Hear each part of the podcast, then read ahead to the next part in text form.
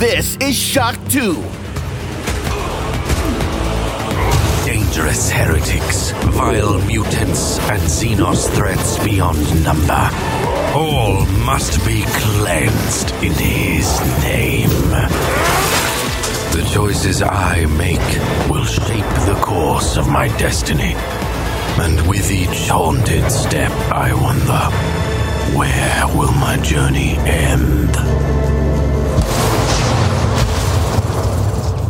Am 7. Dezember war es soweit ein Fest für alle Warhammer-Fans, nämlich Warhammer 40.000 Rook Trader ist erschienen. Das erste Computerrollenspiel im Warhammer 40.000 Universum und ich freue mich sehr, bei mir in der Leitung ist wieder der absolute Warhammer-Experte, aber auch Web-Standard-Redakteur und auch True Crime Podcaster Peter Zeilinger. Hallo. Hallo, danke, dass ich da sein darf.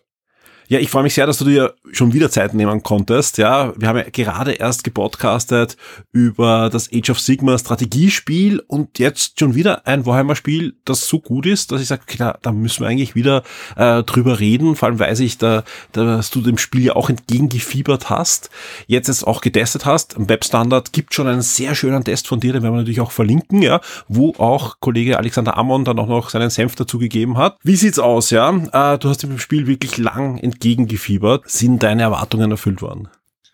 Ja. Ja, absolut. Ähm, Gut, vielen Dank für deine Zeit. Danke, ja, gerne, gerne, jederzeit wieder, gell, rufst mir wieder an. Nein, also das, das Spiel ist äh, erfüllt wirklich, es hat, es hat wirklich die Erwartungen erfüllt.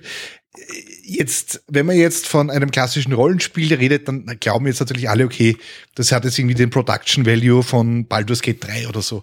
Das Ab sofort ist es ja soweit, ne? Es ist das Problem, ja, wenn das Spiel vor zwei Jahren erschienen wäre, wäre das äh, eigentlich State of the Art in dem Genre gewesen.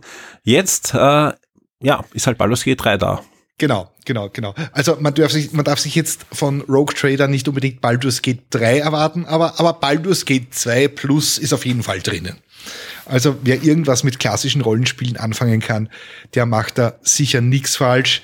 Und wer aber, wer ein Warhammer-Fan ist, naja gut, also ich meine, der, wer das, wer das nicht spielt, ist sowieso ein dreckiger Ketzer. Das, das geht einfach nicht. Nein, also ähm, es hat sich in der Beta schon angedeutet, dass es sehr gut wird und ich sag mal, Owlcat hat uns da echt nicht enttäuscht. Wenn man die Vorgängerspiele, also wenn man die Pathfinder-Spiele ja. gespielt hat, dann weiß man auch etwa, auf was man sich einlässt.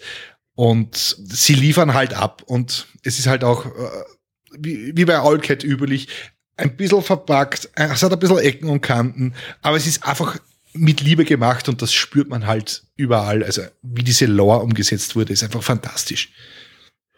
Vor allem darf man nicht vergessen, die, selbst die geschlossene Beta-Version, die da, ich weiß nicht, vor ein, zwei Monaten ja noch zu, zu spielen war, hatte schon 60 Stunden Inhalt, ja, wenn man sich äh, allein in der Hauptstory bewegt hat, ja. Du hast jetzt ausführlich getestet, ja. Ähm, wie viel schätzt du da? Was kommt da auf einen Warhammer 40.000 Fan zu an Lore? Also wenn du's wenn du es richtig, richtig ausreizen möchtest und wenn du wirklich die Texte, also es ist ein sehr textlastiges Spiel natürlich, wenn du alle Texte liest und wenn du wirklich jeden Planeten erkundest, also dann bist du weit über 100 Stunden da drinnen beschäftigt. Wenn du jetzt sagst, okay, du rusht jetzt so durch die, durch die Hauptstory durch. Ich muss ganz ehrlich sagen, ich bin noch nicht durch die Hauptstory durch, weil das Spiel ist jetzt eben, wie gesagt, am siebten erschienen. Wir haben's, wir haben's gekriegt ja, weiß nicht, eine Woche vorher. Also ist mir noch nicht ganz gelungen, das wirklich jetzt komplett durchzuspielen. Aber also äh, die, ob, die Weihnachts, ob, ob die Weihnachtsfeiertage alleine reichen, glaube ich eher nicht. Also schon ein bisschen mehr Zeit einplanen, vielleicht eine Woche Urlaub extra nehmen. Ja, ich glaube, das, das ist auf alle Fälle ein, ein ein, ein guter Gedanke, wenn man sich dieses Spiel anschaut. Weil du schon Texte angesprochen hast, bei, bei der Preview-Version, die wir damals uns auch angesehen haben, da war es noch so, die Texte gab es nicht auf Deutsch. Ja? Sind die inzwischen jetzt in der finalen Version auch auf Deutsch zu lesen zumindest? Ja, es, äh, die Sprachausgabe ist weiterhin auf Englisch, aber die Texte gibt es auf Deutsch und die sind sogar einigermaßen gut übersetzt. Also die sind jetzt nicht durch den Google Translator durchgejagt und ergeben dann keinen Sinn mehr, sondern die sind wirklich so loregerecht übersetzt. Das ist ja gerade bei Warhammer immer so ein bisschen schwierig, weil da gibt's ja für einzelne Begriffe aus dem Englischen immer ja, ja. Äh, sehr genaue Begriffe, wie das in Deutsch zu handhaben ist, damit das alles zusammenpasst. Das war früher ja äh, auch bei den Warhammer-Büchern teilweise ein Problem. Das haben sie echt, echt gut hingekriegt. Ich ja, glaub, gut, da, wie, wie Heine noch die Bücher brachte, hat, hat es auf drei Übersetzungen gegeben. Da gab es die, die deutsche Warhammer-Übersetzung, die englische und dann noch die Heine-Übersetzung. Es war so furchtbar. Nein, das haben wir da jetzt Gott sei Dank nicht. Es, äh, es, es ist wirklich alles äh, lore akkurat, man weiß, worum es geht. Und das ist wirklich, das ist wirklich ganz gut gelungen. Also man muss jetzt nicht ähm, englische, englische Romane äh, perfekt beherrschen, um dieses Spiel genießen zu können. Die Sprachausgabe ist eh nicht so wichtig, weil äh, es sind nur wenige Charaktere und wenige Textzeilen tatsächlich mit äh, Voice Actors unterlegt. Genau. Also das ist eh nicht so. Das ist auf alle Fälle etwas, was man auf alle Fälle sagen muss, da müsst ihr euch drauf einlassen. Ihr habt jede Menge zu lesen und es zahlt sich auch aus, diese Texte, die da kommen, zu lesen, weil einfach ihr bekommt da nicht nur jede Menge Hintergrundinformationen, sondern wirklich spannende, auch Nebenmissionen und so weiter. Da, da sitzt, da sind auch wirklich ja auch ähm, Black Library Autoren dran gesessen an der Hintergrundgeschichte und haben mitgeschrieben und das merkt man einfach an dem Spiel vorne und hinten, dass das Hand und Fuß hat total. Und äh, ich, ich, ich fand halt, gut, jetzt, jetzt, jetzt, jetzt fange ich da schon wieder zu rumnörden an, aber. Dafür ist dieser halt, Podcast da. Also äh, genau dafür ist es. Okay, dann, dann mache ich das jetzt einfach. Ich finde halt einfach die Darstellung von den Adeptus Mechanicals, Mechanicus, mhm. also diesen Tech Priests, einfach so großartig. Äh, es gibt also eine schöne Szene, wo du, ähm, wo dein Schiff droht zu explodieren und der, der Warp-Antrieb, der macht, was er will und der Maschinengeist tritt durch und dein Tech-Priest handelt nach deinen Anweisungen und der spricht halt dann die richtigen Gebete, ohne dass ja. das Schiff explodiert. Und dann kommen die mit dem Weihrauchschwenker und besänftigen die Maschine und dann streuen sie noch, also dann träufeln sie noch so Öl auf den, auf den Computer drauf, auf den Cogitator. Und es ist einfach so schön dargestellt. Und das natürlich ist, geweihtes Öl. Also natürlich geht es nicht um Schmieren, sondern geht es einfach um die, um die, die Weihe. Ne? Natürlich, natürlich. Also schmieren, das brauchen wir nicht. Also die Weihe, die Weihe ist wichtig, das Gebet dazu ist wichtig. Und es gibt auch so, so total schöne Szenen, wenn du eben sagst, ähm, gerade, ich spoiler jetzt nicht, weil das passiert innerhalb der ersten zehn Minuten, wenn du sagst, okay, ich glaube an den Imperator, also du kämpfst mhm. auf einem Schiff und alles brennt und deine, deine äh, Crewmember, die sagen dann irgendwie so, ja, äh, Rogue Trader, du kannst ja nicht durchgehen, du wirst verbrennen und du sagst, nein, ich glaube an einen Imperator, dass er mich beschützt und ich gehe da jetzt durch und du nimmst tatsächlich keinen Schaden, wenn du halt vorher kurz so ein, ein kurzes Gebet sprichst und das ist halt, das ist richtig cool dargestellt, finde ich. Also das haben wir jetzt so noch in keinem Spiel erlebt, wo halt auch deine Entscheidungen so richtig widerspiegeln, ähm, ob du jetzt ein, ein, ein Dogmatiker bist und an einen Imperator mhm. glaubst mhm. oder ein Heretiker bist, das haben sie super gut umgesetzt. Also von der Erzählung her ist dieses Spiel wirklich, wirklich sehr, sehr empfehlen. Und das, und das lass uns ein bisschen noch äh, zurückrudern, weil äh, um, um was es eigentlich großartig geht, ja. Und das, obwohl äh, die Handlung ja in einem Sektor spielt, wo ich sage mal, das Licht des Imperators jetzt nicht mehr mal ganz so hell scheint, ja, weil er sehr, sehr weit weg ist. Drum sind auch Rook Trader dort. Rook Trader, die Freihändler, die zum Imperium zwar gehören, aber jede Menge Freiheiten haben. Auch die Freiheit, und das ist in dem Spiel auch sehr gut dargestellt, mit außerirdischen Rassen äh, zusammenzuarbeiten.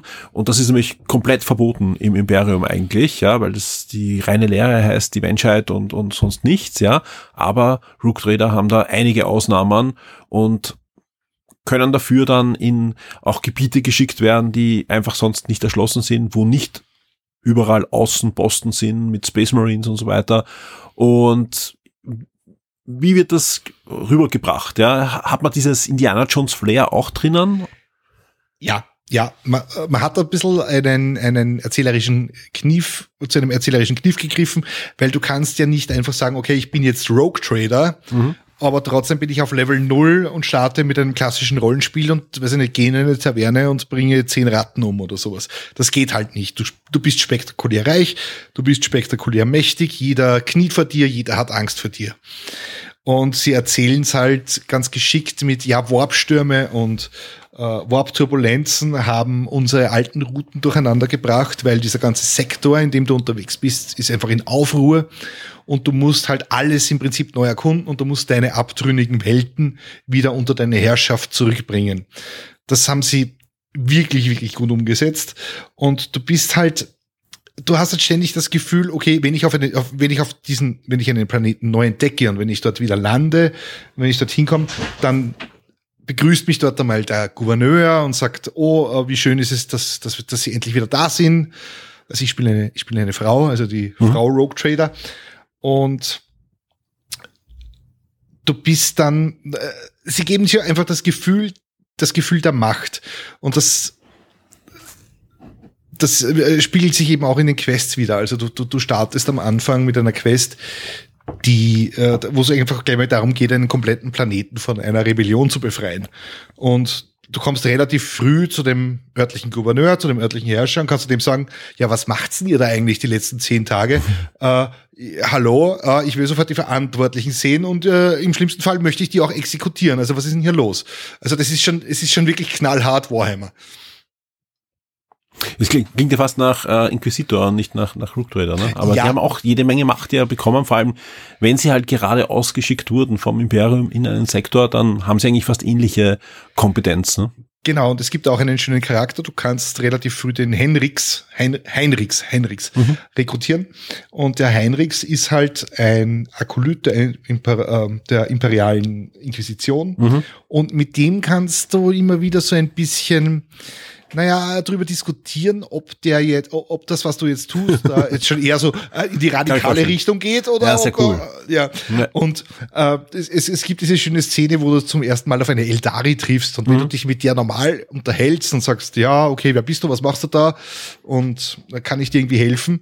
dann dreht er halt völlig durch und hält äh, und liest dir halt äh, mal die Leviten. Und ja. dann kommt, kommt aber dein erster Offizier dazwischen, der geht dann dazwischen und sagt, hallo, du redest mit einem Rogue Trader, der darf das. Verpiss mhm. dich, Inquisitor. Und das ist ja, halt spannend. das Schöne, wie diese Macht halt so dargestellt ja, ja. Das ist, das macht wirklich Spaß. Nein, ich, ich glaube ich glaube auch, das ist das genau das richtige Szenario für sein Rollenspiel. Ja, weil es einfach äh, auch, auch Spaß macht, diese, diese Diskrepanz ja auch zu sehen im Imperium, die überall auftritt und, und dann irgendwo ganz schnell über ja, beiseite geschoben wird, aber eigentlich überall da ist.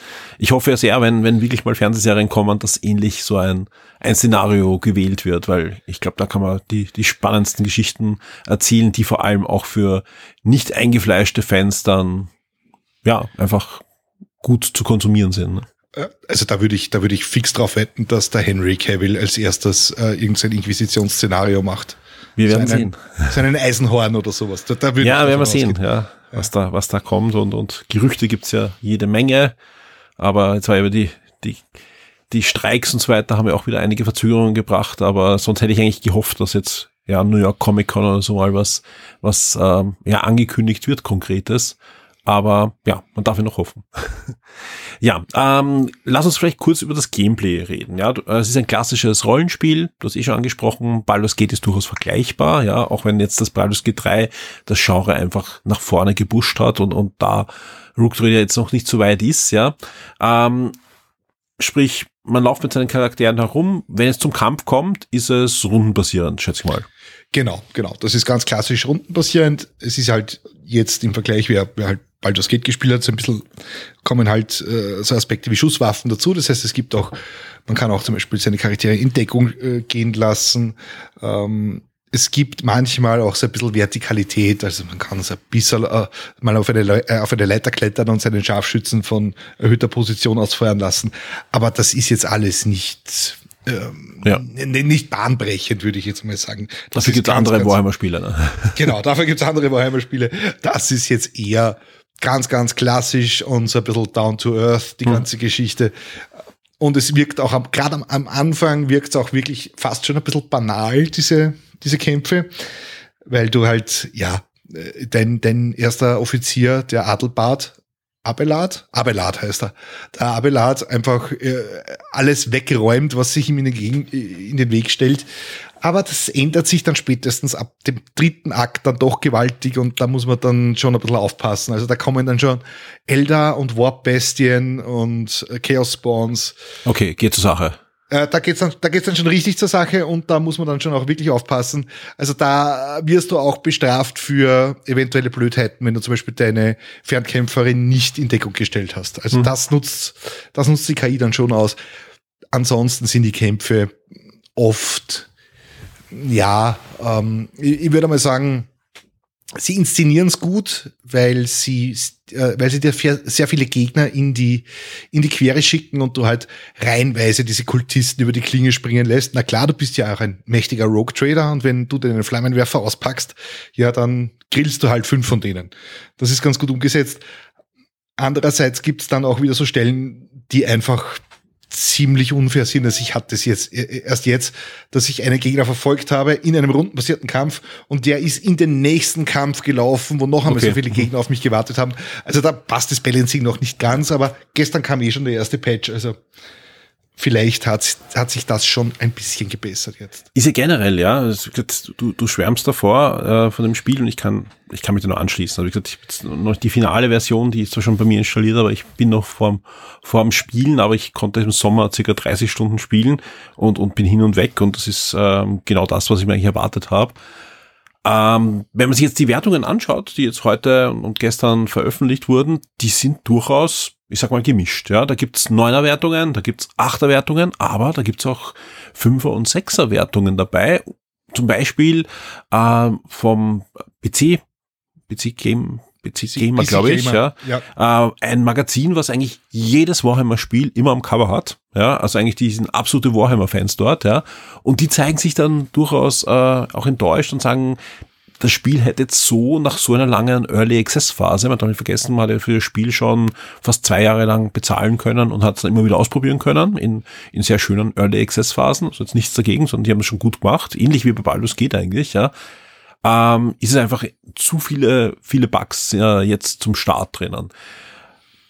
Wie würdest du sehen, ja, wenn jetzt jemand Warhammer-Fan ist, ja, eh so wie ich jetzt, also einfach, ich, ich mag die Warhammer-Geschichte und, und, und kenne mich gut aus, ja. Würdest du es mir empfehlen schon oder würdest du sagen, ich soll noch warten?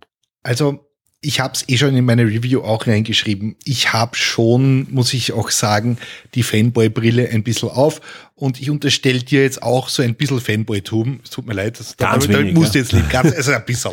ja. Ähm, dir würde ich es auf jeden Fall empfehlen. Ich, ich glaube auch nicht, also ich bin jetzt auch nicht über Bugs gestoßen, die jetzt ein großes Problem waren. Also es ist eher es so was Nerviges, wie, wie du gerade geschildert hast, hast du ja eh sehr gut geschildert, von einem Kampf in anderen springen, so in der Art. Ne? Genau, genau, genau. Oder dass, dass einmal, dass auf einmal, auf einmal kannst du die Maus nicht mehr scrollen. Also du bist im Kampf und du kannst mhm. mit der Maus nicht mehr scrollen. Ähm, ja, speichern, neu laden, dann geht's eh wieder.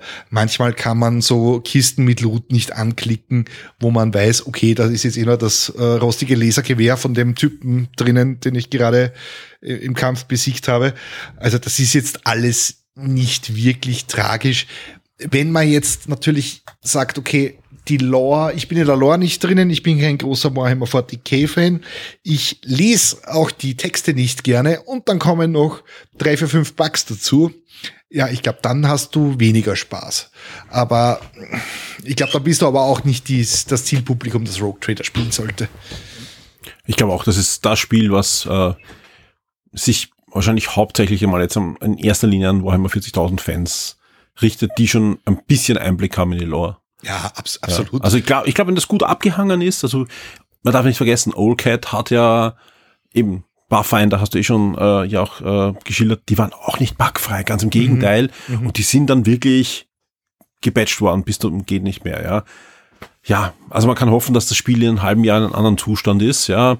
Aber trotzdem ist, ist ein Spiel, dass ich mir nicht entgehen lassen werde, weil das ist äh, auf alle Fälle etwas, was ich mag einfach das Szenario. Ich, ich mag einfach die, wenn ich wenn ich mir anschaue, welche Romane ich gern lese von Warhammer, dann sind das eh genau diese äh, Szenarien. Also das eh Eisenhorn schon angesprochen oder auch die die schwarze Festung Romanen, äh, die die auch zu einem Brettspiel war. Ähm, na, Black, Black Forest. Black ne? Fortress. Black, Black Fortress, ja.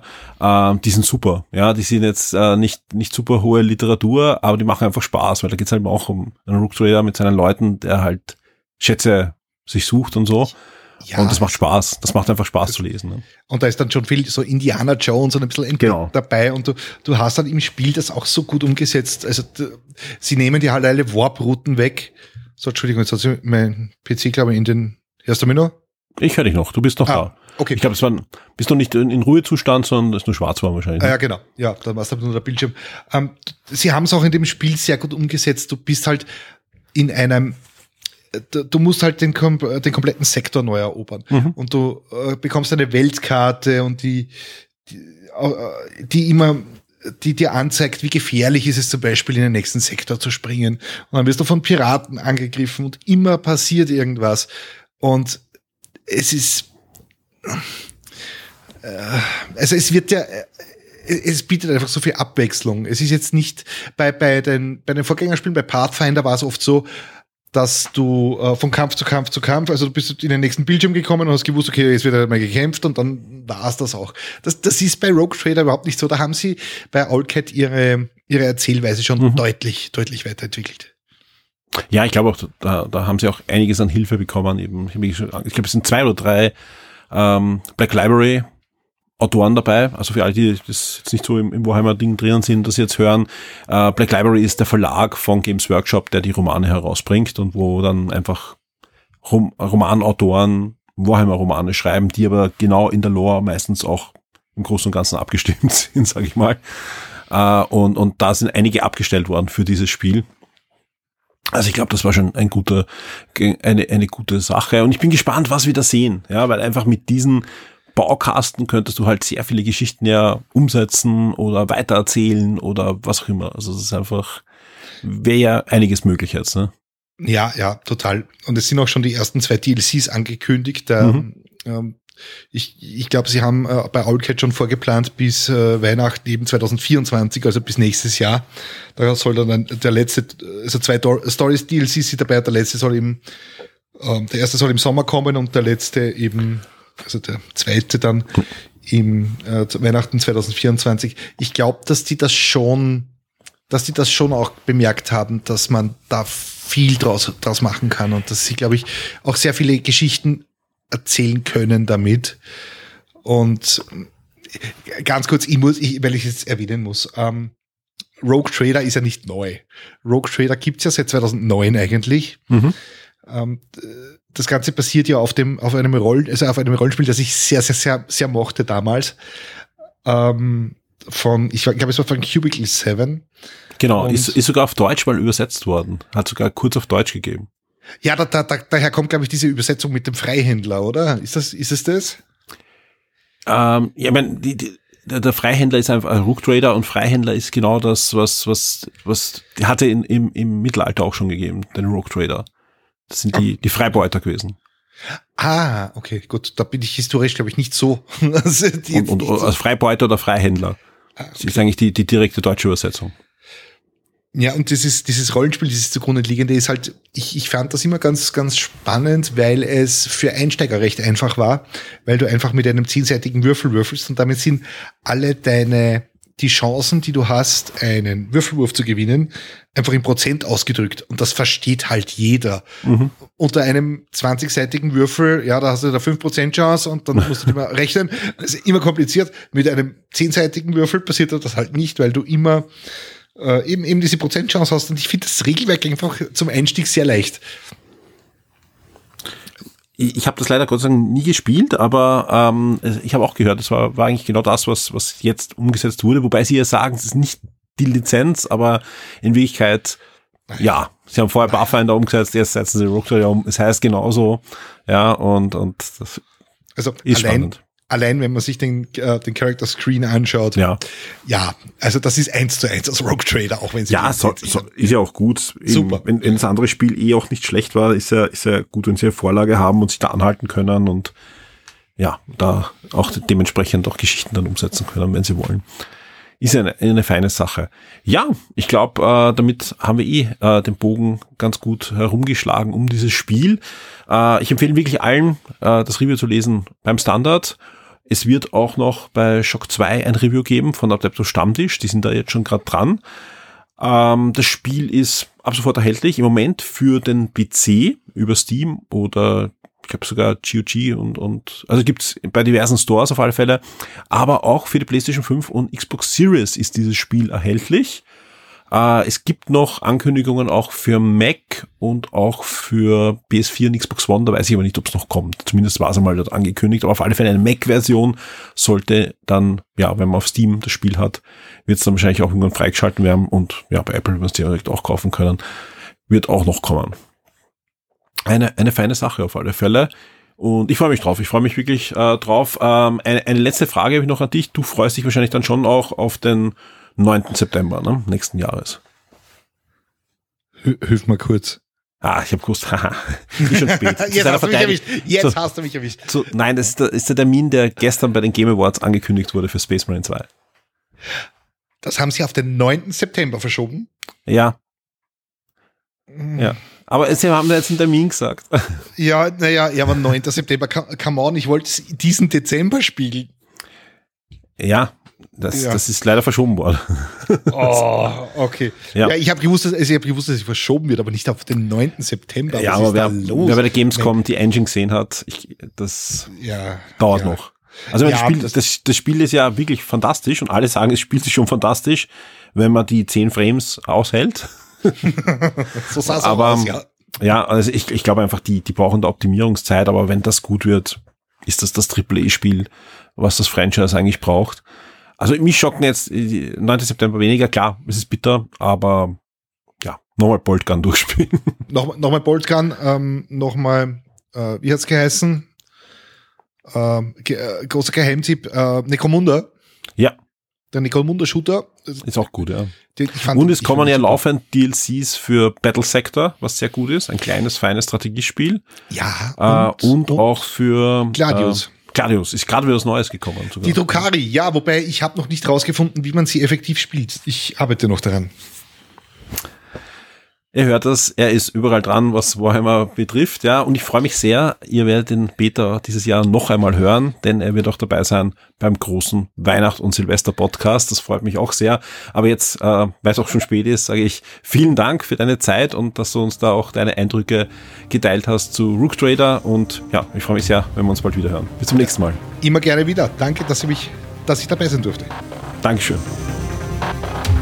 The Shock 2 Podcast. your program for video games, comic books, movies, and much more.